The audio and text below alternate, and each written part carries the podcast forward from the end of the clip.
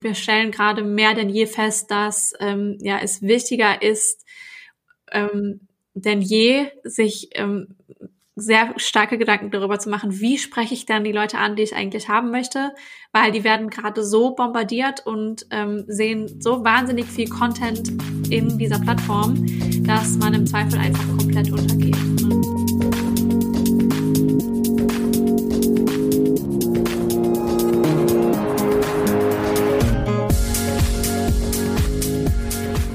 Willkommen zu einer neuen Ausgabe vom Social Marketing Nerds Podcast. Und wir widmen uns heute dem Thema LinkedIn Advertising am Beispiel der großartigen Firma Stuffbase. Und für alle, die beim Adscamp waren, ähm, die, die kennen die grundsätzliche Geschichte. Heute bei uns ist Maren Kaspers, Senior Marketing, Senior Performance Marketing Managerin bei Stuffbase. Hallo Maren. Hallo Alexander.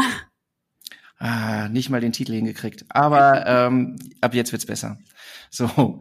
Ähm, ja, ich habe es schon eingangs gesagt, wir sprechen heute über das Thema LinkedIn. Wir gucken uns ein bisschen die Reise von, von eurem Unternehmen an auf der Plattform, weil ihr ähm, äh, noch nicht so alt seid, muss man sagen, als Unternehmen und irgendwann gestartet seid mit LinkedIn Advertising und irgendwie eigentlich eine riesige Lernkurve hingelegt habt. Ähm, und es ist eigentlich spannend zu sehen, welche Erkenntnisse sich daraus ergeben.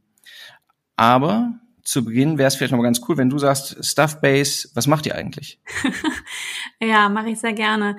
Ähm, Stuffbase ist ein Software-as-a-Service-Startup, ähm, gegründet in Chemnitz. Ähm, das ist schon mal unsere erste Besonderheit.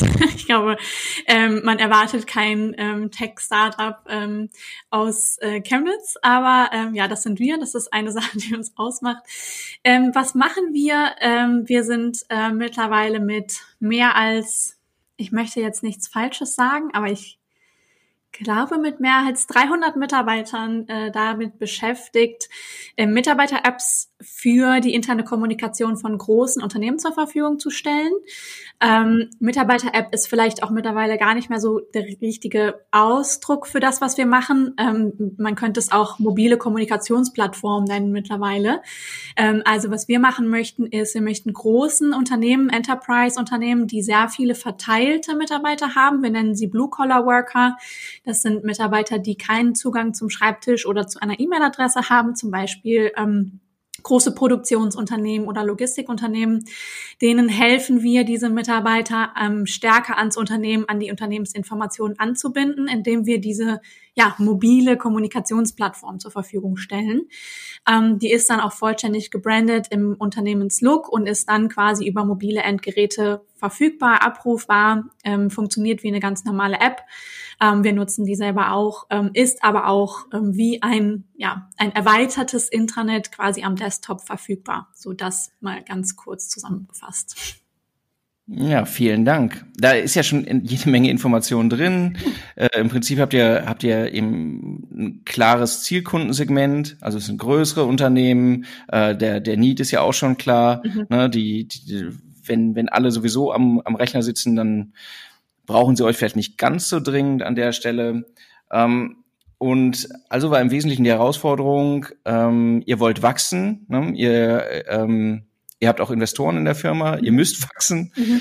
Ähm, ihr seid auch, das muss man auch noch sagen, international aufgestellt. Ne? Mhm. Ihr seid äh, in Chemnitz gegründet, aber ihr, ihr habt ja eine weltweite Mission. Mhm.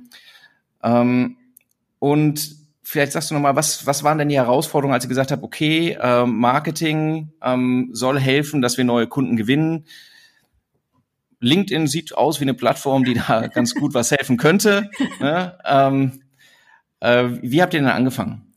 Ja, ähm, vor dem Wie kommt vielleicht das Warum. Also du hast es gerade schon angedeutet. Wir haben natürlich auch Investoren, ähm, die in uns investieren. ähm, und wir haben Ende 2018, nee, Mitte 2019 haben wir eine relativ ähm, große ähm, Investitionsrunde gehabt ähm, und danach war der Need bei uns einfach da, dass wir in verschiedene Märkte wachsen müssen. Wir sagen skalieren. Ähm, bedeutete für uns, wir waren im Dachraum, also im deutschsprachigen Raum schon relativ bekannt mit unserer Marke Stuffbase, ähm, ja einfach in dem Bereich Mitarbeiter-App ähm, schon ja, ein recht gut bekannter Name. Ähm, in den Märkten, in die wir rein wollten und auch immer noch rein wollen, das äh, ist zum Beispiel die USA und Kanada, aber auch ähm, UK ähm, und ähm, wir nennen das Rest of World, was Benelux und Nordics Länder sind, da halt noch nicht. Und deswegen war es unsere Mission, einen Weg zu finden, wie kommen wir in diese Märkte rein und wie bekommen wir einfach unsere Brand in diese Märkte rein erstmal. Ähm, wir hatten bis dato schon ein recht gutes Inbound-Marketing. Was heißt recht gut? Wir hatten ein gutes Inbound-Marketing. Wir sind sehr stark in der Content-Produktion. Das bedeutet, wir hatten einen gut frequentierten Blog. Ähm, den haben wir immer noch. Ähm, das war damals unsere Basis und ähm, Genau, unsere Mission war dann, dass wir festgestellt haben, wir haben sehr guten Content, wir haben sehr gute organische Zugriffe auf unseren Blog und auf die anderen Ressourcen, die wir zur Verfügung stellen. Ähm, wir haben aber gar keinen Zugriff auf die Menschen, die sich das durchlesen oder die sich das runterladen. Und das wären doch eigentlich die Menschen, die ähm, ja sich für unser Produkt interessieren und die dann uns auch interessieren. Wie kriegen wir es denn hin, dass wir da ähm, Kontakt aufbauen können? Und ähm, genau, das war dann ähm, der Grund, warum wir gesagt haben, lass uns doch mal probieren über unterschiedliche Kampagnen. Eins von unseren Assets, das wir haben, ähm, in dem Fall ist es ein E-Book gewesen, beziehungsweise White Paper, ähm, lass uns das doch mal über eine Kampagne in den betreffenden Märkten ähm, verteilen und dann einfach mal schauen, was wir darüber einsammeln können. Ähm, ob wir da überhaupt was über, drüber einsammeln können. Und ähm, genau, das ist so das Warum und das Wie ähm, ist im Prinzip auch sehr simpel gewesen damals. Wir haben einfach gesagt, okay, die meisten ähm, Kontaktpunkte, die unser Sales-Team hat in Unternehmen, sind interne Kommunikatoren. Also suchen wir uns doch einfach mal alle Job Descriptions bei LinkedIn raus, die mit interner Kommunikation zu tun haben. Ähm, wir haben dann noch einen ähm, Seniority-Filter drauf geknallt, weil wir gesagt haben, ähm, die Entscheidung für den Kauf unserer App die trifft am Ende ja nicht der Praktikant, sondern die trifft meistens tatsächlich der CEO beziehungsweise der Vorstand. Ähm, man muss dazu sagen, dass wir eine relativ große Deal-Size haben normalerweise und auch einen relativ langen Deal-Cycle. Das bedeutet, es dauert in der Regel recht lange, zwischen vier bis sechs Monate, glaube ich, bis ähm, so ein, ja, vom ersten Kontakt ähm, bis dann am Ende so ein Deal bei uns unterschrieben wird. Das hat damit zu tun, dass ähm, ja, das eine recht große Investition ist für Unternehmen und so eine Plattform meistens auch mit sehr vielen unterschiedlichen Bereichen im Unternehmen zu tun hat. Das bedeutet, es beschließt nicht einfach die interne Kommunikation via wollen jetzt diese Plattform nutzen, sondern die muss dann natürlich auch mit der IT sprechen, die muss dann im Zweifel ähm, vielleicht auch nochmal mit HR sprechen. Ähm, wir haben verschiedene Features, die auch für HR ähm, interessant sind. Die muss vielleicht, wenn es eine Operations-Abteilung gibt, auch nochmal mit denen sprechen. Das bedeutet, da sind ganz viele Mitarbeiter, also beziehungsweise ganz viele Teams an einem Tisch, die dann entscheiden, ähm, ja, das ähm, Produkt kaufen wir. Ähm, das ist, ja. nur um ganz kurz einzuhaken, also weil weil man das ganz oft sieht, dass dann, dass sich Unternehmen schließen, ja, wir machen jetzt was auf der Plattform, aber die Ausgangslage ist halt ganz unterschiedlich. Und da muss man auch sagen, ihr wart, hattet eigentlich sehr, eigentlich eine sehr gute Vorarbeit, Vorarbeit mhm. klingt jetzt ein bisschen blöd an der Stelle, ja. aber ihr wart gut vorbereitet dahingehend, dass ihr eben schon wirklich viel und guten Inhalt hattet und wusstet, welcher Inhalt interessiert davon. Und das ist halt auch schon mal ein bisschen weiter oder ziemlich viel weiter als, als viele andere dass ihr euch bewusst wart, okay, es geht vielleicht im ersten Schritt auch darum, dass wir noch ein, ein Stück weit bekannter werden in manchen Märkten, dass ihr auch ähm, äh, schon schon euch relativ strategisch überlegt hat, wer ist am Ende in dem Buying Center mhm. ähm, beteiligt am Ende an dem Prozess und entsprechend ähm, da vergleichsweise strategisch vorgegangen seid und nicht einfach gestartet habt und gesagt hat, ähm, Kampagne startet, ähm, äh, am Ende entscheidet der Chef, sieht man ganz oft. Dann, äh, Chef muss targetiert werden, ist erstaunlicherweise nicht die günstigste Option auf LinkedIn. Ähm, CEO Only Targeting. Mhm, ja. ähm, und äh, eine Plattform, die halt so stark inhaltsgetrieben ist, äh, zu versuchen zu erobern ohne Inhalte, die ja. irgendwie wertvoll sind, ist halt auch ein Ding der entweder der Unmöglichkeit oder eben ist es unfassbar teuer. Insofern war eure Ausgangslage einfach auch, finde ich, durch, durch das, was ihr vorher gemacht habt, schon vergleichsweise gut. Ne? Ja, das stimmt. Ähm, und du hast auch was ähm, ganz Richtiges angesprochen. Ähm, wir haben zwar diesen Seniority-Filter da dann äh, drauf geknallt, aber uns war schon bewusst, dass zum Beispiel der Senior Internal Comms Manager in einem Unternehmen am Ende sich eher das White Paper runterladen wird als der CEO. Unsere Annahme war dann aber, dass der Senior Manager dann mit dem ausgedruckten White Paper zum CEO geht und ähm, quasi dann die obere Führungsriege influenzt. Ähm, deswegen haben wir gesagt, alles ähm, über, also alles ab Senior targetieren wir bis ähm, hin zum Vorstand natürlich. Ähm, genau, und das war dann unser erstes ähm, Targeting. Wir haben, glaube ich, gar nicht viel mehr gemacht, außer Konkurrenten ausgeschlossen. Und ähm, das war es auch erstmal. Also das war unsere erste Kampagne mit unserem ersten White Paper. Und dann sind die, sind die Leads durch die Tür marschiert, ähm, in Reihen, in Massen. Mm, ja, das war.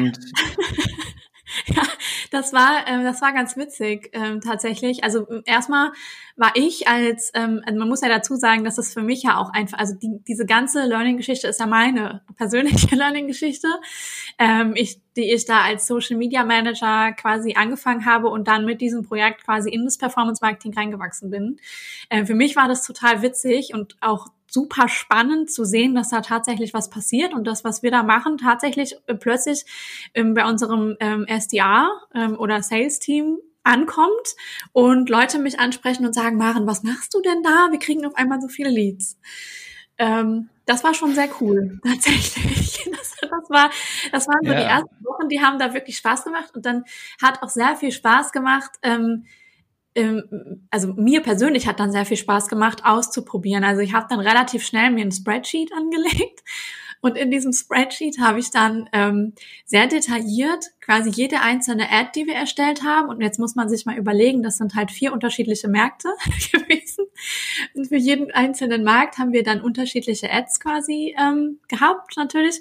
Die habe ich dann alle in einem Spreadsheet gesammelt und habe dann jeweils immer die Learnings dazu geschrieben. Also dieses Bild performt so und so in dem Markt und ähm, dieser Text performt so und so in dem Markt. Ähm, und dieser Titel performt besser als jener Titel. Und wenn ich jetzt ein Free Download in den Titel schreibe, dann performt das doppelt so gut. Das kann ich mich noch sehr gut dran erinnern. Ja, das ist, aber das ist ja auch irgendwie ein bisschen signifikant an der Geschichte. Du sagst ja zu Recht, es ist ja auch deine, die Geschichte, wie du in den Bereich eigentlich so reingekommen bist.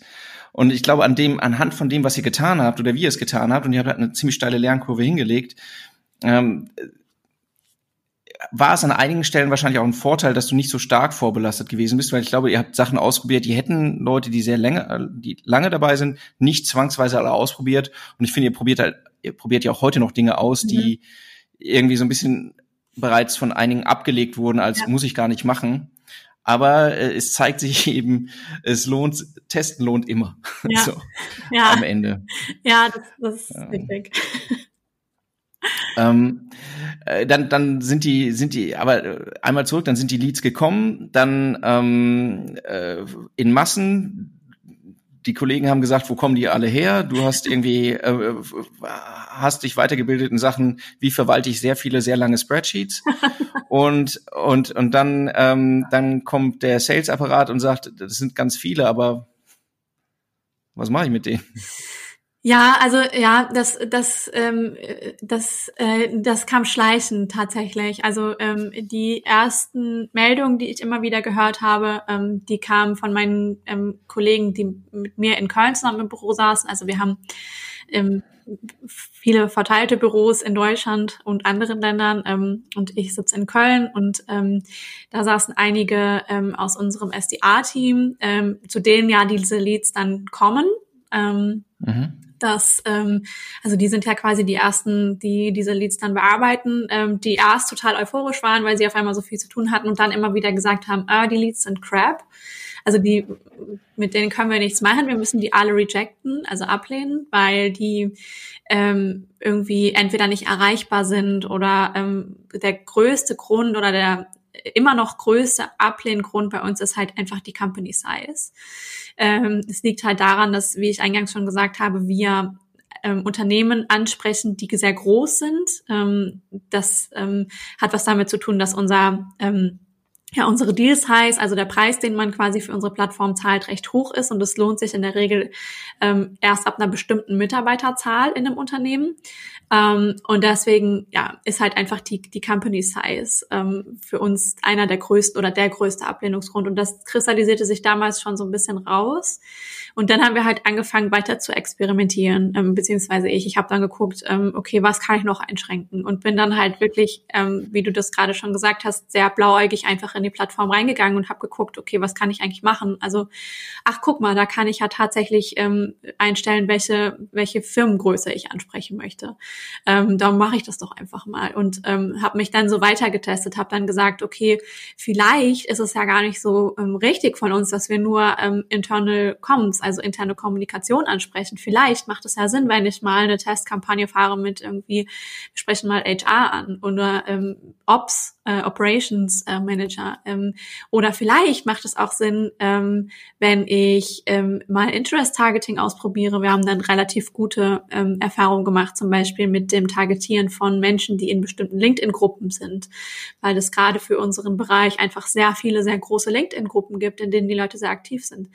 Und ähm, genau, das war der erste Versuch, dann einfach auf die, ähm, ja, auf die Kommentare einzugehen und zu gucken, okay, vielleicht kann ich mit der Targetierung was ändern. Das war so das, das naheliegendste. Ähm, die Einstellung anpassen und dann läuft der Apparat besser.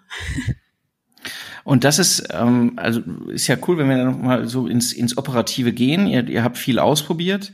Wenn du jetzt so ähm, äh, weil ihr am Ende oder weil ihr mit der mit der äh, Problemstellung konfrontiert gewesen seid, quantit quantitativ und wahrscheinlich vom Preisniveau passende Leads. Mhm. Aber jetzt sind wir in der Herausforderung, ähm, dass wir dass wir letztlich den Funnel ein bisschen enger machen, um am Ende mit qualitativ hochwertigeren Ergebnissen äh, rauszukommen. Ja. Ne?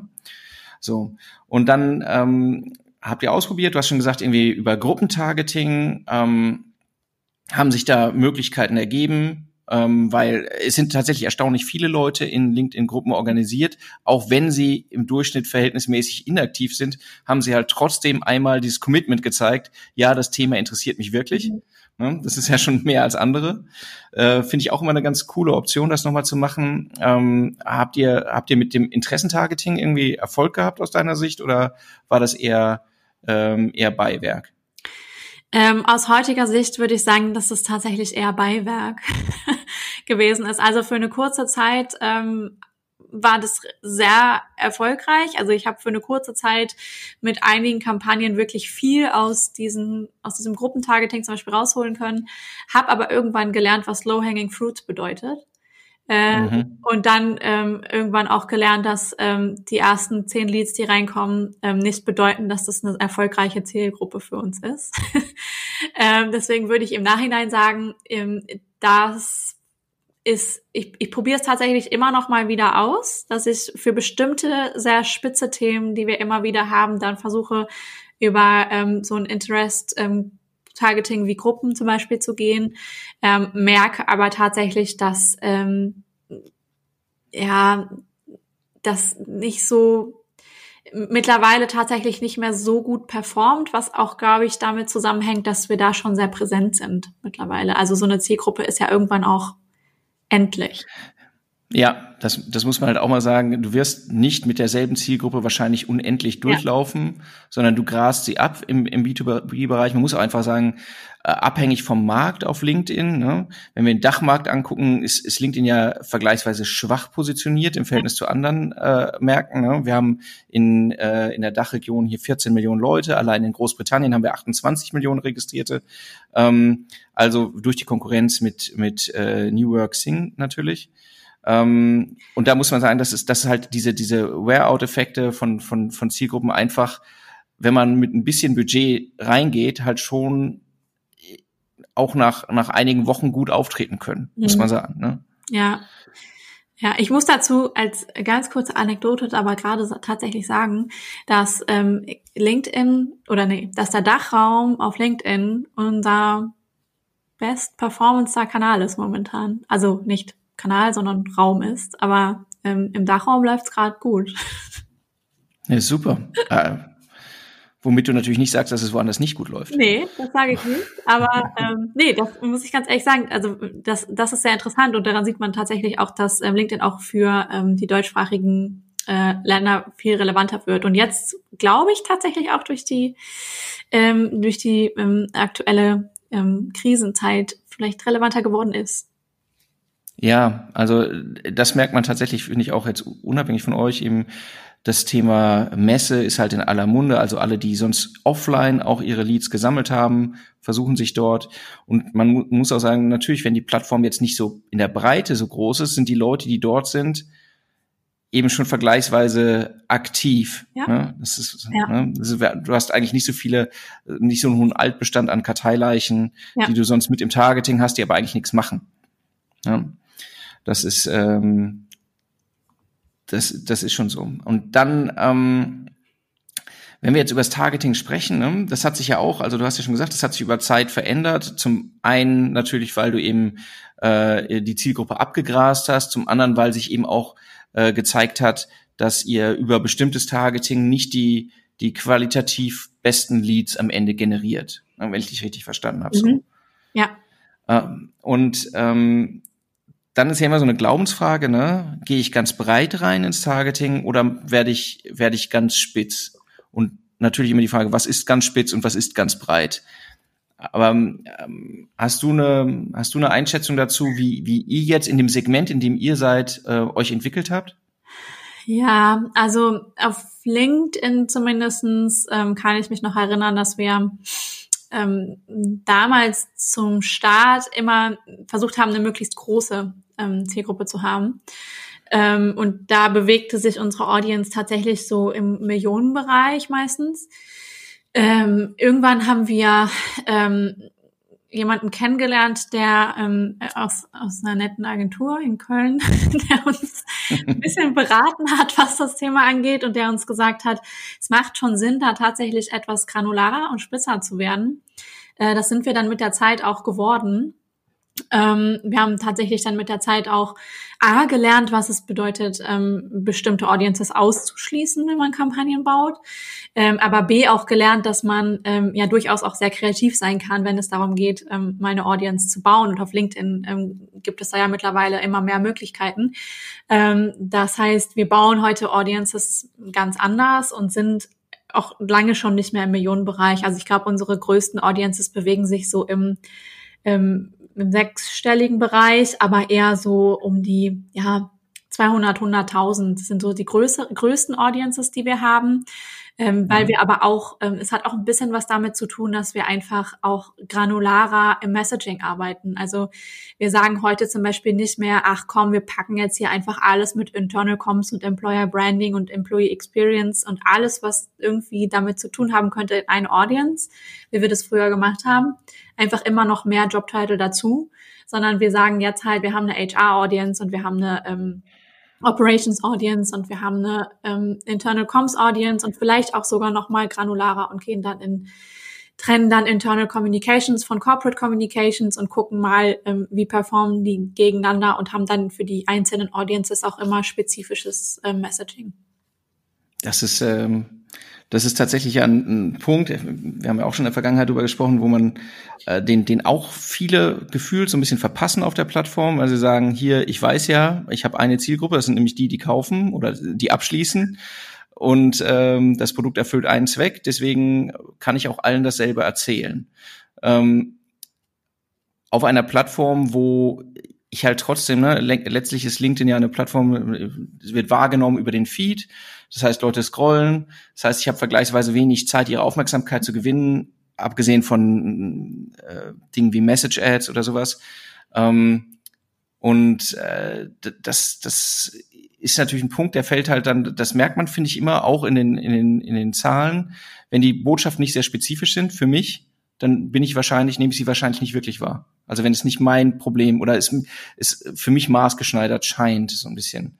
Das, das, ähm, das meinst du doch jetzt auch damit, ne? Dass ihr, dass ihr sagt im Prinzip, wir, wir werden in, in unseren Botschaften ein bisschen granularer. Ja, genau, das meine ich. Also, dass wir zum Beispiel, im Prinzip steckt meistens halt die gleiche Botschaft oder das gleiche Asset dahinter, aber ähm, trotzdem kann man eine HR-Person mit einer ähm, mit einem anderen Problem besser ansprechen, als man eine interne Kommunikationsperson ansprechen würde.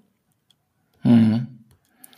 Und wenn du jetzt, ähm, also zum Targeting haben wir jetzt ja schon schon einiges äh, gehört. Eine andere eine andere Frage ist dann ja auch immer ähm, ähm, ein, eingangs hast du gesagt, es war ja auch wichtig, dass wir überhaupt erstmal präsent werden in bestimmten Märkten, ne? da wo wir noch nicht so bekannt sind.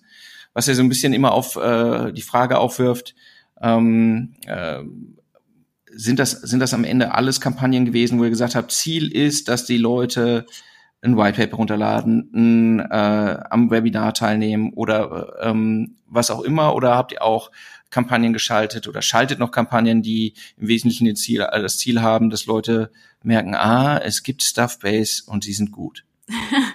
ja, also grundsätzlich ist tatsächlich LinkedIn die Plattform, auf der wir zum Beispiel am wenigsten mal ähm, eine Traffic-Kampagne, also eine rein Klick ähm, basierte Kampagne machen.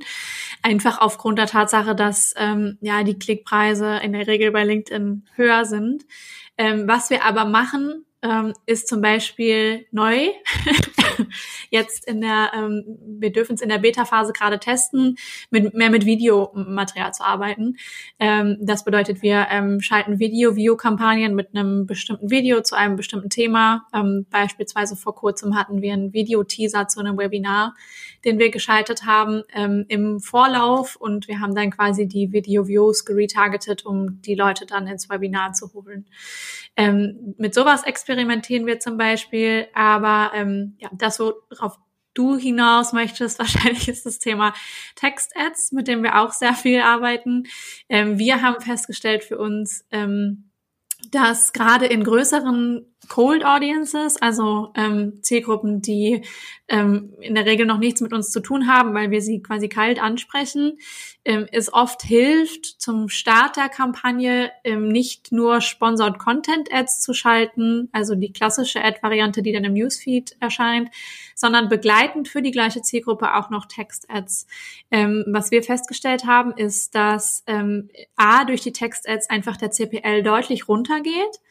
Ähm, also wir haben es tatsächlich ähm, bei einigen Kampagnen schon geschafft, ähm, den CPL irgendwie um das Zehnfache zu verringern. Ähm, einfach nur mit diesen Text-Ads. Und wir gehen man kann es jetzt halt zu 100 Prozent nicht immer belegen an der Stelle, aber ähm, wir gehen davon aus, dass diese Text-Ads, die in der Regel immer so ein ganz kleines Bild enthalten und meistens unser Stuff-Based-Logo enthalten, einfach dafür sorgen, dass unsere Brand stärker präsent ist und dadurch einfach auch dann mehr Aufmerksamkeit erzielt, im Kopf bleibt und die Leute dann eher klicken.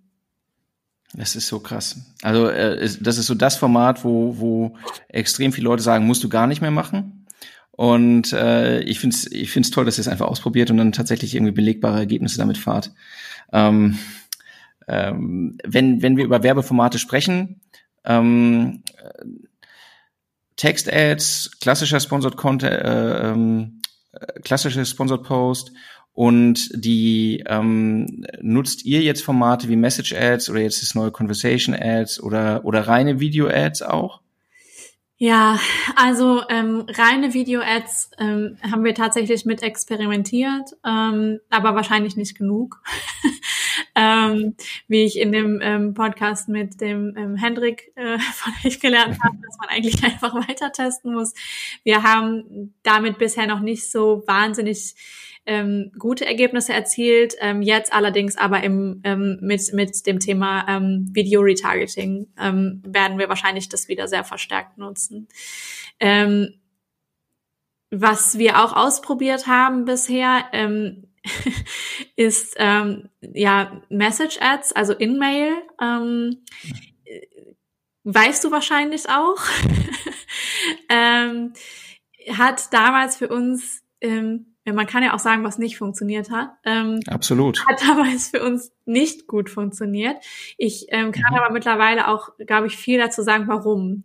Ähm, wir haben das zu einem Zeitpunkt ausprobiert, als uns das Thema Messaging noch nicht so klar gewesen ist und als uns noch nicht so klar war, dass ähm, ja, die Technik, so eine Kampagne zu bauen, ähm, das Bidding zu bearbeiten oder ähm, die Audience zu bearbeiten, ist kein Hexenwerk. Also das ist ja was, was man lernen kann, was man sich abgucken kann, was mit vielen Automatisierungsfunktionen LinkedIn ja mittlerweile auch also vieles selber kann.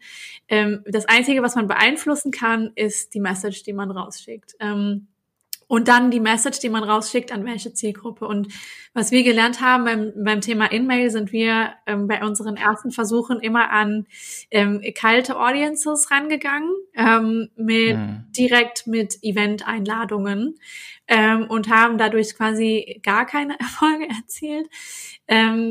Was aber für mich auch sehr logisch ist, weil wir einfach unvorbereitete Audiences mit einer Message angesprochen haben, bei der sie sich wahrscheinlich einfach gefragt haben, was, ähm, was, soll ich damit? Ähm, und ich ähm, tatsächlich für die Zukunft ähm, gerne eine andere Sache ausprobieren möchte, nämlich das Thema ähm, In-Mail für Retargeting Audiences zu nutzen und dann quasi auch stärker nicht nur auf ähm, Content-Download, also White Paper oder Webinar-Anmeldung fokussiert, sondern da auch wirklich dann mit unserem ähm, Demo-CTA stärker rauszugehen. Mhm. Ja, ähm, zeigt sich auch, finde ich, in den meisten Tests, dass es ähm, unabhängig davon, ob, ob LinkedIn sagt, dass es für praktisch alle Audiences geeignet ist, dass es die besseren Ergebnisse mit sich bringt, wenn man, wenn man auf gut vorbereitete Audiences ja. stößt, weil sonst wirklich, sonst ist es wirklich schwierig. Ja, und äh, ähm, ja, das ist, das ist ja tatsächlich eine Sache, also ähm, die, die hast du uns ja schon mal, also damals auch oft gesagt, ist trotzdem aber eine Sache, die wir selber lernen mussten. ähm, so, so wie ähm, so wie jedes ähm, Format und jede Audience, ähm, die wir anpacken mussten, ähm, die nicht funktioniert hat oder die dann funktioniert hat, aber das mussten wir selber lernen, weil wir es ähm, ausprobieren mussten. Ja, abs absolut. Also äh, das ist ja letztlich Teil der Reise, die ihr gemacht habt, auch, auch herauszufinden, was nicht funktioniert. Und erst wenn man es gemacht hat, lernt man wirklich, warum es womöglich, ne? du hast es ja auch gerade so gesagt, irgendwie aus den, den Gründen hat es vermutlich nicht funktioniert. Und es wird einem viel klarer, wenn man es einfach mal gemacht hat und auch mit manchen Sachen einfach mal auf die Schnauze gefallen ist. Ja. Ne? Also das passiert. Ja. Ähm, wer, wer nur Treffer, wer nur Treffer landet, hat einfach nicht genug ausprobiert.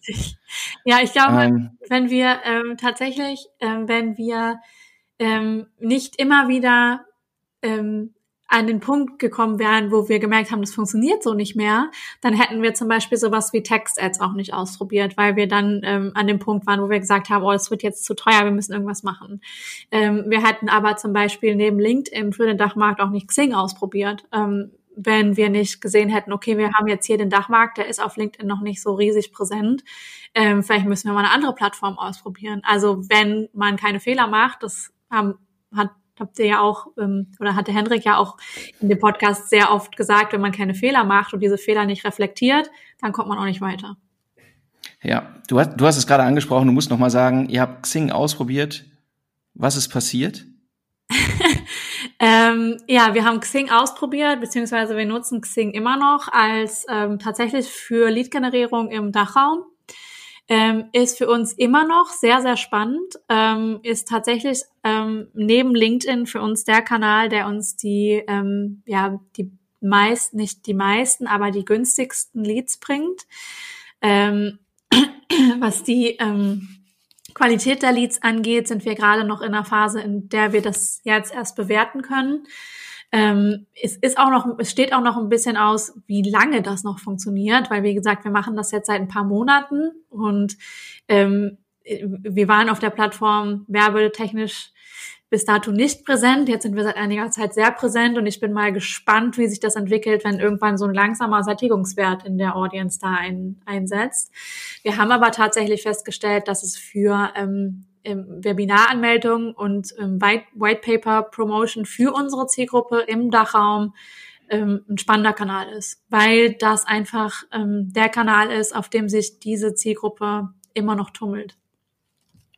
Ich feiere das so, dass ihr das ausprobiert habt. Irgendwie, ich würde sagen, irgendwie 80, 90 Prozent dieser Branche hätten gesagt, musst du nicht ausprobieren, ja. Xing ist tot trotzdem gemacht und dann gute Ergebnisse. Also ich, ich wäre auch schuldig gewesen, hätte auch gesagt, musst du nicht machen. Ich weiß. Aber super. Super. ähm, äh, was ich, was ich halt jetzt, jetzt sprichst du darüber, was mal gucken, was in ein paar Monaten ist, wenn es, ähm, äh, wenn, äh, wenn sich die Zielgruppen sättigen, Preise gehen womöglich dann auch für euch hoch oder die Qualität lässt nach. Das ist ja etwas, mit dem, mit dem du eigentlich die ganze Zeit jetzt auch konfrontiert gewesen bist. Ne? Du hast irgendwie, du hast äh, Targeting-Optionen ausprobiert. Irgendwann siehst du halt ähm, Sättigungseffekte an der Stelle. Ähm, aber ihr probiert ja eher konstant weiter aus. Ne? Das ist ja so, äh, ja, hatten wir im anderen Podcast auch so genannt, das ist eben auch dieses das Mindset, das man haben will, um weiterzukommen, weil wir in einem begrenzten Markt sind. Ne? Ihr, ihr habt halt eine, eine klar definierte Zielgruppe, mhm. die nur, größ, nur größere Unternehmen gehören dazu. Und äh, auf jeden Fall im Dachraum ist das halt am Ende ein begrenzter Markt. Ja. Ähm, den ihr dann eben, wenn, wenn du merkst, irgendwie geradeaus geht's nicht, dann musst du halt doch mal irgendwie gucken, welche andere Straße führt da lang. Wie ähm, vom, vom Intervall, in dem ihr jetzt Dinge ausprobiert, ähm, würdest du sagen, hier eigentlich muss ich wöchentlich neue Tests starten oder ähm, täglich oder äh, einmal im Monat gucke ich, was geht denn gar nicht mehr? Wie, wie ist denn so dein Zugang da? Ähm, ja, also mein Zugang ist tatsächlich immer noch so, dass ich täglich teste. Ähm, unser, ja, man muss dazu sagen, das Mindset unseres gesamten Teams ist sehr testgetrieben. Also ähm, nicht nur das Performance-Team ähm, oder die Performance-Manager, die ähm, quasi in den Plattformen arbeiten, sondern auch ähm, zum Beispiel unsere ähm, Art-Direktorin ist sehr, sehr testgetrieben, indem sie zum Beispiel ähm, wahnsinnig viel auf Landing-Pages testet. Ähm, ich könnte gar nicht sagen, wie viel AB-Tests wir gerade laufen haben, auf wie viel unterschiedlichen in wie vielen unterschiedlichen Bereichen. Das ähm, Testen ist ja nicht nur eine Sache von Paid Social, ähm, wie wir ja auch gelernt haben. Wie passend eigentlich, dass wir das nach dem Podcast mit dem Hendrik aufnehmen gerade. Ja, in der Tat. ähm, was wir, ähm, was, ähm, ja, was wir gerade machen, ähm, ist, dass wir das Testen ein bisschen professionalisieren. Ähm, wir sind da ja sehr reingerutscht, reingeschlittert, wie ich das schon gesagt habe, mit Spreadsheet und dann habe ich irgendwann mal eine Confluence-Seite erstellt, ähm, wo man dann quasi Learning sammeln konnte. Alles nicht so wahnsinnig ja handy irgendwie. Und jetzt sind wir mittlerweile auch nicht mehr nur ich ähm, in der ähm, ja in der Ads Manager Position, sondern wir haben ähm, in den USA jemanden, der daran arbeitet. Wir haben im Dachraum jemanden. Wir haben in, in, in, in den UK jemanden. Das heißt, wir sind jetzt auch mehr Leute, die mehr testen, die mehr Testergebnisse haben. Ähm, das ähm, ja, professionalisieren wir gerade in der Form, als dass wir sehr viel mehr protokollieren werden in Zukunft. Ähm, wir haben, ähm, du hattest ja in dem Podcast mit dem Hendrik auch angesprochen, dass es eine Firma gibt, die, ähm, was hast du gesagt, 1000 Tests am Tag macht, ne, glaube ich, Booking. Ja, ja, ja, ja genau. Ähm, ja, tausend immer parallel, wenn ich das richtig sehe. Immer ja. parallel, genau. Äh, wir haben jetzt ähm, seit einigen Monaten einen neuen Kollegen, der auch von Booking kommt und der das gerade alles sehr schön strukturiert und ordnet für uns, dieses Thema Testen. Ähm, deswegen kann ich gar nicht so sagen, ähm, wie präsent ist das Thema, weil es gerade, also weil es in jedem Bereich für uns sehr präsent ist. Ob das jetzt ähm, im Paid Social Bereich ist, wo wir kontinuierlich natürlich testen, welches Asset nehmen wir für die Landingpage und welchen Titel bekommt die Landingpage ähm, und dann aber auch auf Ad-Ebene, welcher Text funktioniert und welches Image funktioniert. Ähm, aber wir testen zum Beispiel auch in Organic Social und gucken, ähm, bekommt ähm, jeder, ähm, jeder Post, Organic Post von uns bekommt auch OTM-Parameter und wir gucken, okay, da kamen jetzt aber viele Anmeldungen für ein Webinar. Was war da jetzt besonders an dem, an dem Post? Also ähm, Testen ist schon sehr stark unsere DNA. Ja, das ist, äh, finde ich nochmal super, dass du das so erwähnst, weil das auch es wird halt häufig in so einem Silo dann vollzogen. Marketing testet halt. So, aber letztlich ist ja die Journey, die dazu führt, dass ihr Abschlüsse macht, eben viel länger als ja. das, was ihr jetzt unmittelbar über das Marketing beeinflusst. Ja. Ne? Die, ihr, ihr, ihr markiert ja den vorderen Punkt letztlich, ne? Ich, ich hole die Leute rein, ich bringe sie meinetwegen noch in den Club rein, aber irgendwann geht's halt weiter. Ja. So. Und ähm, man muss sagen, das, was ähm, was man so als Testing-Mindset bezeichnen muss, eben, wie, wie, du sagst, die ganze Firma erfassen, damit du, damit du am Ende den Erfolg haben kannst, den ihr jetzt ja auch völlig zu Recht habt. Ne? Mhm. Ähm, das Thema Testing führt dann irgendwie auch zum, zum Thema Messen, ne? Ja. Ähm, weil so, so wie ich es jetzt wahrgenommen habe, ähm, habt ihr ja auch, ähm, habt ihr da ja auch viel geändert. Ne? Am Anfang habt ihr gesagt, was ist die Zielstellung, äh, viele Leads über die Tür zu, durch die Tür zu bringen ne, um im Bild zu bleiben, hier, wir haben unseren Club, wir holen möglichst viele Leute durch die Tür, ja. dann stellt ihr fest, die Bar sagt, keiner von denen bestellt was. Ja. Ähm, ne, diese Kunden helfen mir nicht. So. Ähm, wie, wie hat sich das für euch so entwickelt? Oder auf der Plattform, wenn ihr, wenn, wenn du da jetzt auch drauf guckst, ähm, äh, misst du, orientierst du dich an den Metriken, die die Plattform LinkedIn dir jetzt gibt dafür? Messt ihr unabhängig davon? Ähm, habt ihr, habt ihr Zielmetriken definiert, die immer gelten?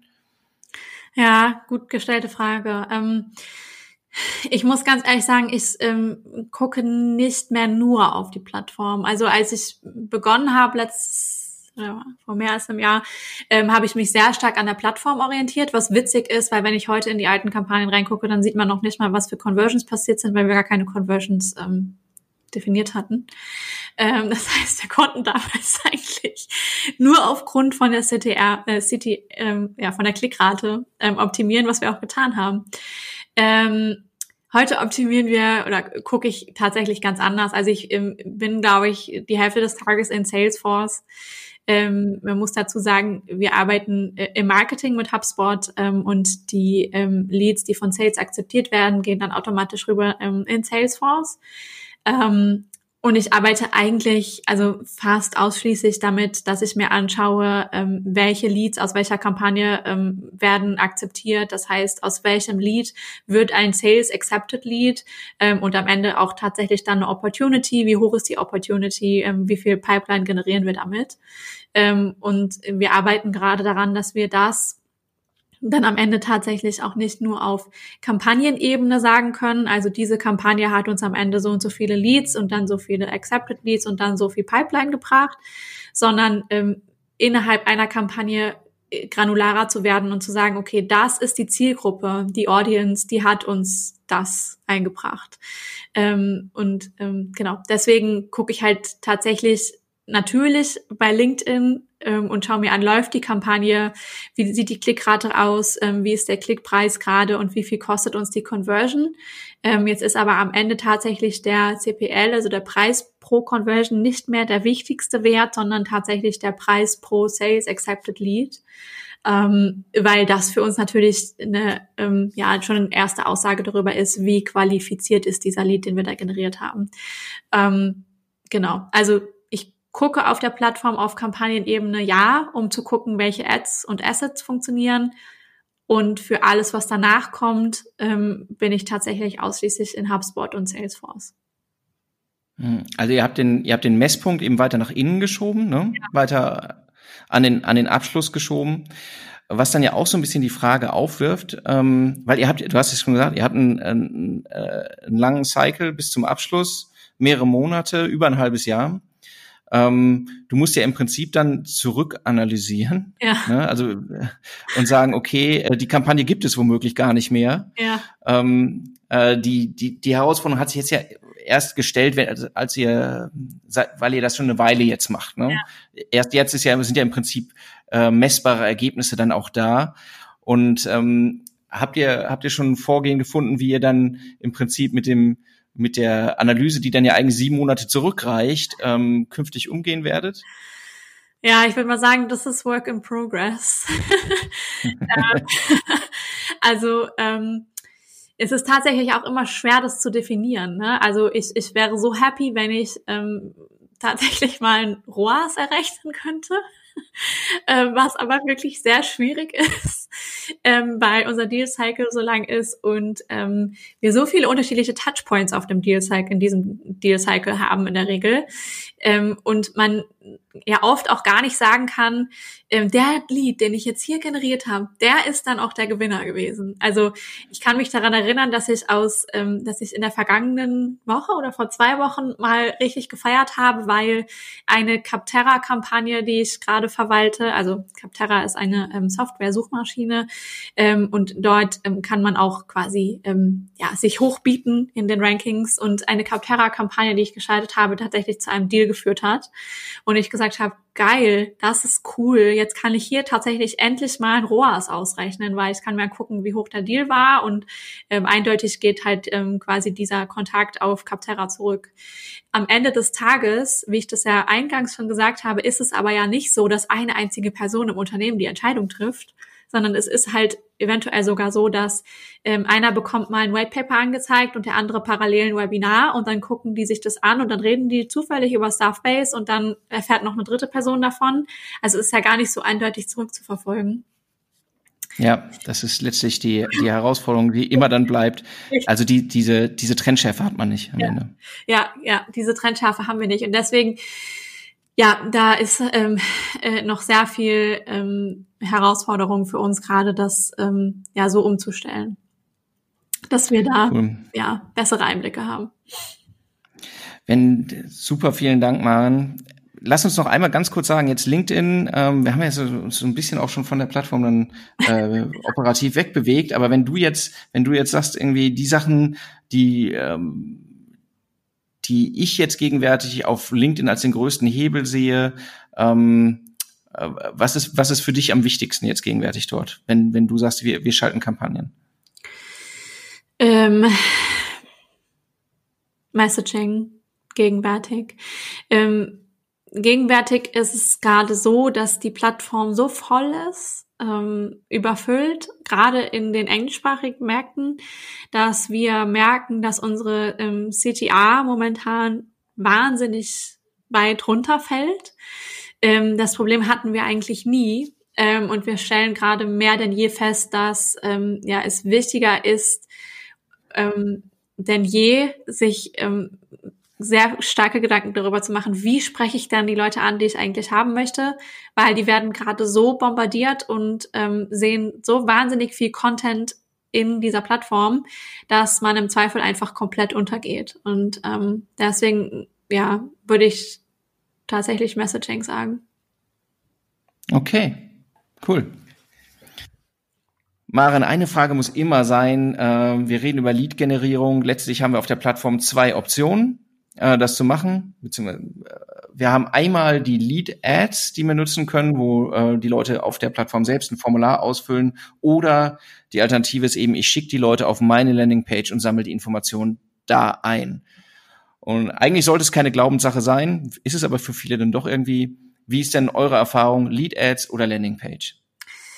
Ja, auch da haben wir eine ähm, Entwicklung hingelegt. Ähm, wir haben natürlich zu Beginn auch Lead-Ad oder beziehungsweise Lead-Form-Ads ähm, gebraucht und haben damals sehr erfreut festgestellt, dass ähm, uns das einfach einen sehr viel günstigeren CPL bringt und ähm, waren recht begeistert darüber, bis wir festgestellt haben, dass die ähm, Leads, die aus diesen Lead-Forms kommen, in der Regel private E-Mail-Adressen enthalten und ähm, bei uns in äh, HubSpot nicht von unseren Sales-Kollegen bearbeitet wurden. Und dann haben wir ein bisschen recherchiert und haben festgestellt, ähm, dass ähm, die es ist eine leicht ein bisschen ähm, technisch gerade, aber was nicht passiert, wenn ein Lead-Gen-Form ein Lead an HubSpot weiterschickt, ähm, ist, dass die Informationen wie zum Beispiel aus welchem Land kommt denn dieser Lead, ähm, heißt bei uns dann HubSpot IP Country, äh, die werden nicht weitergegeben und alle diese Leads, die diese Informationen nicht haben, die landen bei HubSpot quasi auf einem großen Stapel und werden nicht weiter bearbeitet. Ähm, das war das eine Problem. Und das zweite Problem war das die Tatsache der privaten E-Mail-Adressen. Ähm, wir sind eine B2B-Platt, eine B2B-Firma. Ähm, wir sprechen Businesskunden an.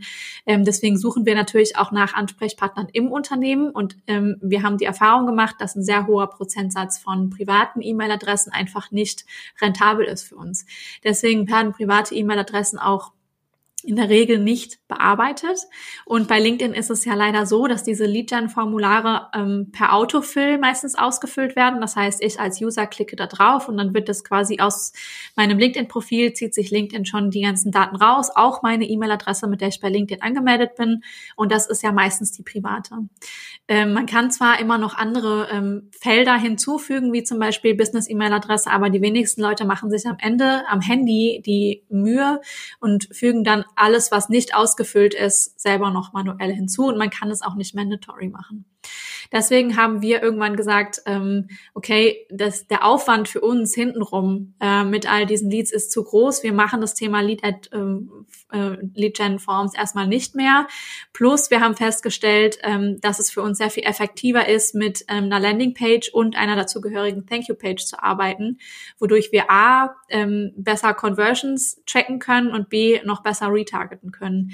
jetzt, Stand jetzt, gibt es ja auch das Lead Gen Form Retargeting. Das gab es vorher noch nicht. Ähm, wir werden mit Sicherheit auch bald wieder die ersten Experimente mit Lead Gen Forms machen, ähm, arbeiten aber gerade an einem Prozess, wie können wir diese privaten E-Mail-Adressen, die wir dann alle über diese Lead Gen Forms einsammeln, im Marketing erstmal weiter qualifizieren, bevor wir sie quasi dann an das Sales-Team weitergeben. Also das ist gerade die Arbeit, die wir ähm, hintenrum machen, bevor wir vorne das Instrument wieder einschalten. Deswegen würde ich sagen, ähm, Lead-Gen-Forms sind eine tolle Sache, vor allem mit der Möglichkeit des Retargetings jetzt, glaube ich, nochmal sehr viel spannender ähm, für Unternehmen, die in der Dimension wie wir ähm, qualitative Leads einsammeln müssen, ähm, und mit HubSpot zusammenarbeiten, tatsächlich eine technische Frickelei, ähm, die wir einfach jetzt eine Zeit lang ignoriert haben.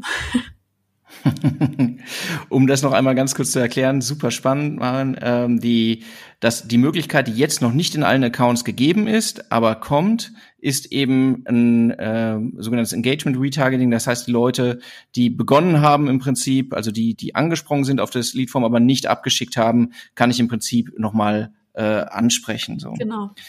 Ähm, aber man muss auch sagen, ihr habt halt auch die Möglichkeit, sehr coole und äh, smart designte Landingpages zu machen. Ähm, da ist das äh, einfach auch ein sehr, sehr gutes Mittel. Ne? Richtig, genau. Marin, wenn jetzt jemand sagt, du, das war ganz spannend, ich hätte vielleicht noch eine kleine Detailfrage. Ähm, wie kann man dich denn erreichen? Kann man dich erreichen? ja, also ich, ich bin natürlich auch auf LinkedIn. Ähm, relativ aktiv, aber auch überall sonst. Ähm, ich bin auch über Twitter zu erreichen, ähm, auch über Xing, auch über Instagram. Einfach überall ähm, auf jeder Plattform. Sehr schön. Kann ich auch nur empfehlen. Folgt der Maren auf LinkedIn. Die postet auch spannende Sachen, auch Insights, Learnings, die sie selbst gemacht haben auf der Plattform. Ist auf jeden Fall wert, sich das alles anzuschauen. Maren, ganz, ganz herzlichen Dank für die vielen Insights. Ich glaube, das hilft ganz vielen Leuten gerade. Das hoffe ich sehr. Ansonsten, ähm, ja, fragt mich gerne. Wenn ich was weiß, helfe ich gerne weiter. Alles klar. Vielen Dank und allen da draußen. Tschüss. Tschüss.